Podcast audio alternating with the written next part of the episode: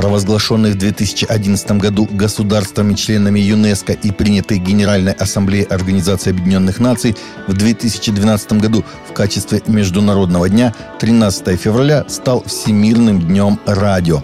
Согласно различным международным отчетам, радио по-прежнему остается одним из самых надежных и используемых средств массовой информации в мире – Таким образом, тема Всемирного дня радио в 2022 году посвящена теме радио и доверия, с чем христианское радио «Пилигрим» и поздравляет своих слушателей. Президент Папской академии социальных наук прокомментировал недавнее обращение Папы Франциска к сотрудникам налоговой службы Италии. Он отметил, что уклонение от уплаты налогов – это не только преступление, но и грех, порождающий несправедливость.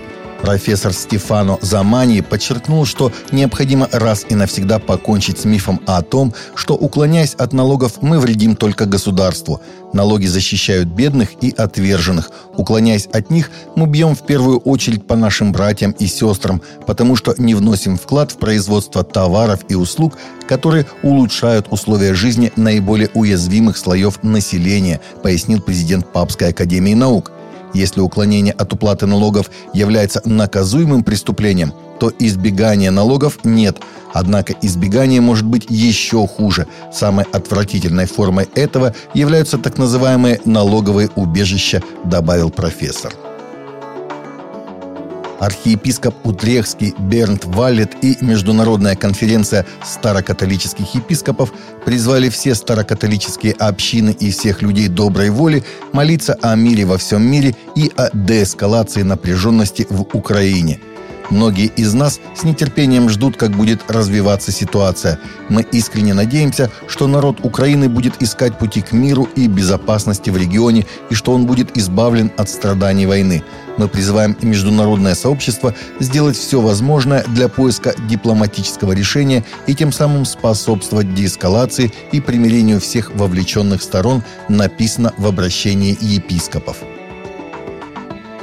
Сотрудники детских домов, интернатов, домов малютки в связи с ростом случаев насилия в отношении несовершеннолетних в стране должны регулярно проходить проверки со стороны чиновников на подтверждение квалификации. Требования к ним необходимо ужесточить. Такое мнение высказал в четверг глава Патриаршей комиссии по вопросам семьи, защиты материнства и детства священник Федор Лукьянов на круглом столе в Общественной палате РФ, передает ТАСС давно назрела необходимость, чтобы соответствующие органы государственной власти проводили комплексную проверку детских домов, интернатов, домов малютки, других подобных учреждений с целью проверки квалификации сотрудников этих учреждений на предмет возможности осуществлять вообще воспитание детей-сирот и детей, оставшихся без попечения родителей, сказал Лукьянов.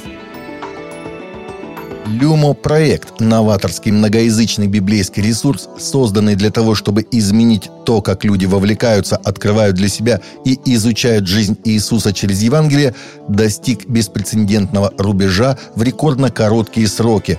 Он доступен на тысячу языках, сообщает христианский мегапортал Invictory со ссылкой на thechristiannewswire.com.